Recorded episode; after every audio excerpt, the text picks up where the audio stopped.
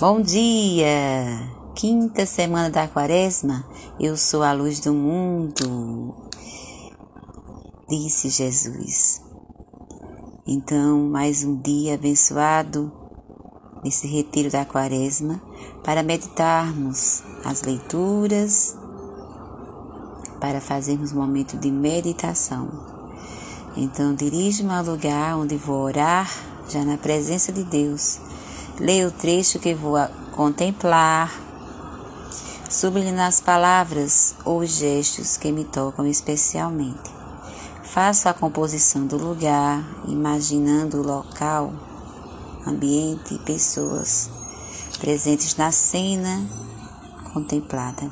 Peço a graça da semana. Então, meus irmãos, eu estou lendo o texto da segunda-feira Vou ler após o texto da terça-feira, o texto que diga, e logo após irei ler o texto da quarta-feira. Então, é, vocês podem acompanhar agora na página 97. A graça da semana, vocês podem digitar porque a graça da semana é que o Senhor nos ajude a ser instrumentos da paz, do diálogo e da unidade onde estivermos. Então, é bom escrever, pelo menos é a graça a ser pedida da semana, que o Senhor nos ajude a ser instrumentos da paz, do diálogo e da unidade onde estivermos. Então, coloquemos no coração de Deus essa intenção particular e todas as intenções do seu coração, proteção divina sobre você e sobre sua família. Hoje também a gente continua a rezar, né? A rezar pela intercessão de São José. Toda quarta-feira a gente tira um momentinho para meditar a providência divina. Jesus está em Jerusalém. O ambiente está tenso. Os sacerdotes e os fariseus mandaram guardas para prendê-lo. O povo está dividido em relação a Jesus. Os guardas voltam admirados. Ninguém jamais falou como este homem. O capítulo 8 do Evangelho de João começa apresentando Jesus voltando de madrugada do Monte das Oliveiras para o templo, onde ensina o povo. Interrompem de novo na cena os escribas e os fariseus arrastam a mulher surpreendida em adultério.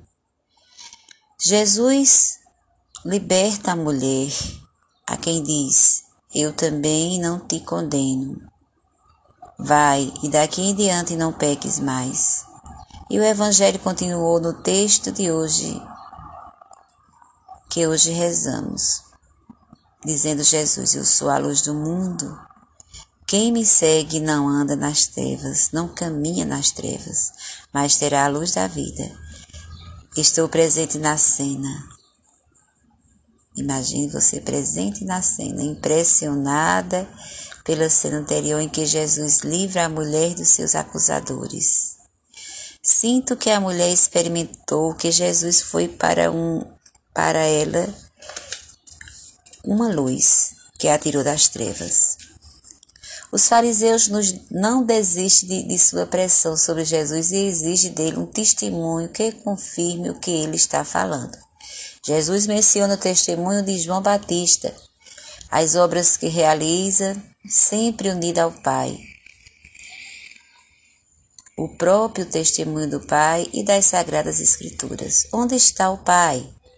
Vós não conheceis nem a mim, nem a meu Pai? Ou seja, não é uma pergunta, é Jesus afirmando: Vós não conheceis nem a mim nem ao Pai.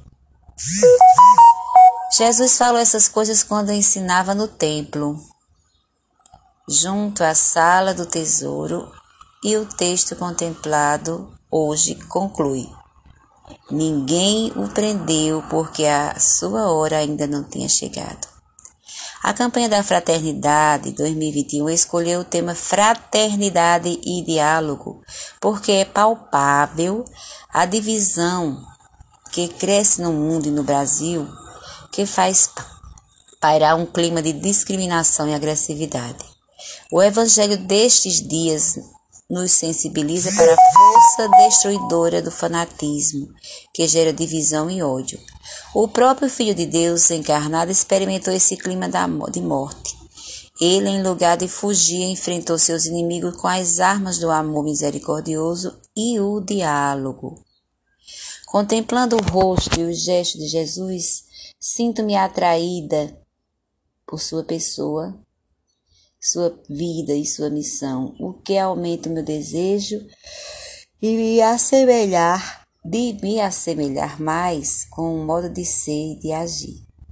Posso lembrar pessoas que identificam com Jesus, ou seja, posso identificar ou lembrar pessoas que se identificam com Jesus e me pergunto como eu me relaciono com os outros. Escuto a voz do Senhor movendo meu coração e peço a graça da semana. Rezo o Pai Nosso e anoto o que senti durante a oração. Pai nosso que estás no céu, santificado seja o vosso